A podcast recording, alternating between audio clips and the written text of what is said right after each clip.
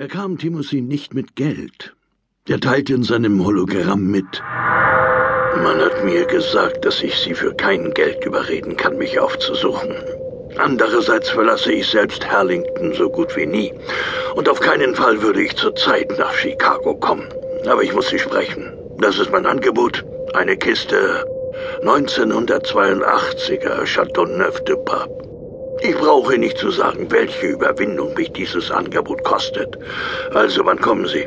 Geben Sie Patton Bescheid. Mein Helikopter holt Sie ab.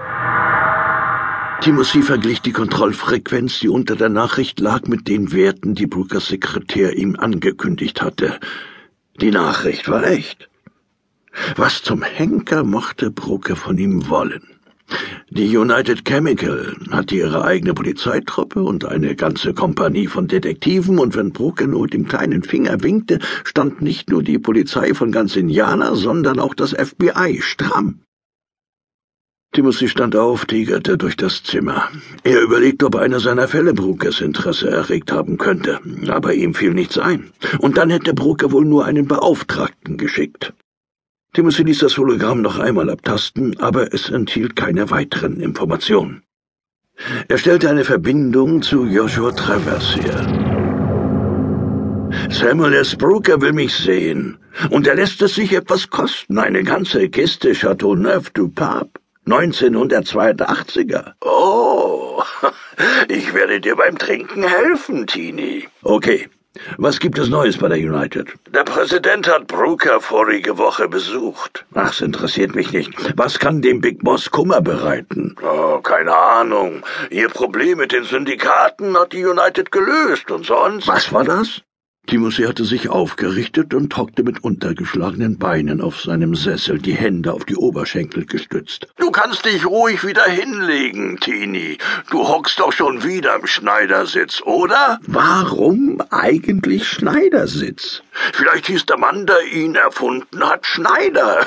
Sicher ein Deutscher. Was die alles erfunden haben. Ah, aber du weißt doch sonst alles. Napoleon muss alles wissen. Also, was ist mit dem Syndikaten? Erledigt. Sie hatten den Chemietrusts neue Transporttarife diktiert, und die wollten sie nicht akzeptieren. Gestern haben sie akzeptiert, nachdem ein halbes Dutzend Transporte in die Luft geflogen sind. Ja, und was sonst? Brookers Partner, Beverly, ist vor kurzem gestorben.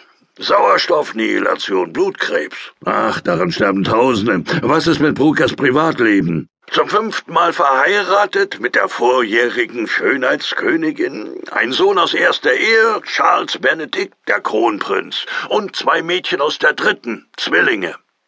Ein Schloss bei Harlington. Was? Ein richtiges Schloss? Ja, sogar ein Original. Sein Großvater hat es aus Schottland kommen lassen, noch kurz vor der Isolation. Du solltest ihn besuchen. Das Schloss ist sehenswert. Ach, es bleibt mir wohl nichts anderes übrig. Du weißt jetzt, wo man mich suchen muss, falls ich verschwunden sein sollte. Seid nett zu Napoleon. Er hat es verdient. Deine Angst, aus deinem Bau herauszukriechen, ist grotesk.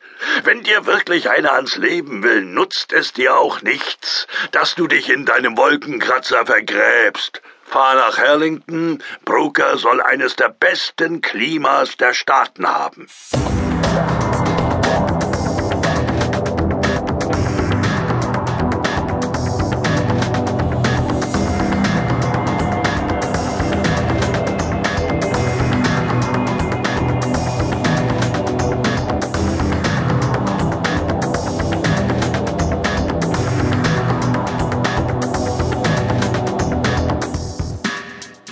Das Schloss war wirklich sehenswert. Timothy setzte sich auf, als der Helikopter die milchige Halbkugel der Klimasphäre durchstieß, die Brokers Landsitz überspannte. In der klaren Luft bildete das Altrot der Ziegel einen wie von Künstlerhand abgestimmten Kontrast zu dem satten Grün des Rasens und der Bäume. Ein riesiger englischer Park umgab das Schloss bis zu dem kreisförmigen Wall, der nur schwach durch das Grau schimmerte, das sich immer an den Berührungszonen zwischen der Klimasphäre und dem Boden bildet. Timothy bat Brokers Sekretär, er möge den Helikopter eine Runde um das Schloss drehen lassen. Wer weiß, ob ich noch jemals Gelegenheit